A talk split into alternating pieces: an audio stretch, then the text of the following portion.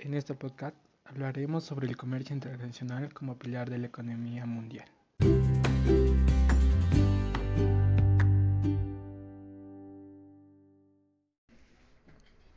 El comercio internacional electrónico en base al desarrollo sustentable y el impacto del dólar en fluctuaciones.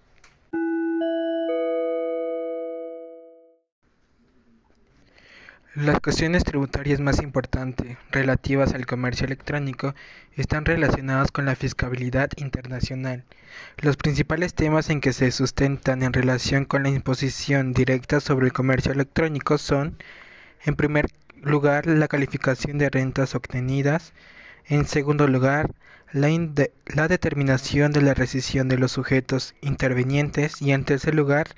la controversia de la aplicación del concepto del establecimiento permanente en las operaciones comerciales electrónicas. En tanto un comercio internacional con desarrollo sustentable, el desarrollo sustentable ha dejado de ser una moda para transformarse en una necesidad,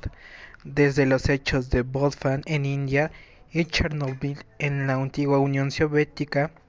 hasta la disminución de la capa de ozono y la reciente controversia entre Uruguay y Argentina acerca de la instalación de plantas generales de papel a un, lado de la frontera y que según algunos autores esconde más bien el hecho de que ambos países tienen esas intervenciones en su territorio y la sustentabilidad de más en más